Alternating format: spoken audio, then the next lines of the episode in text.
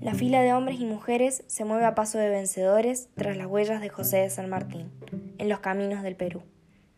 Hay que proteger un ejército extenuado. Juan Lavalle marca el paso de muchos hombres y de apenas cuatro mujeres. Pancha Hernández, la puntana, es una de las cuatro y está en primera línea. A Pancha no le asusta la muerte. El escuadrón sagrado es su familia. Dionisio Hernández, su esposo, está herido. Ella marcha a su lado, lo sostiene, lo arrastra, lo cuida, lo defiende.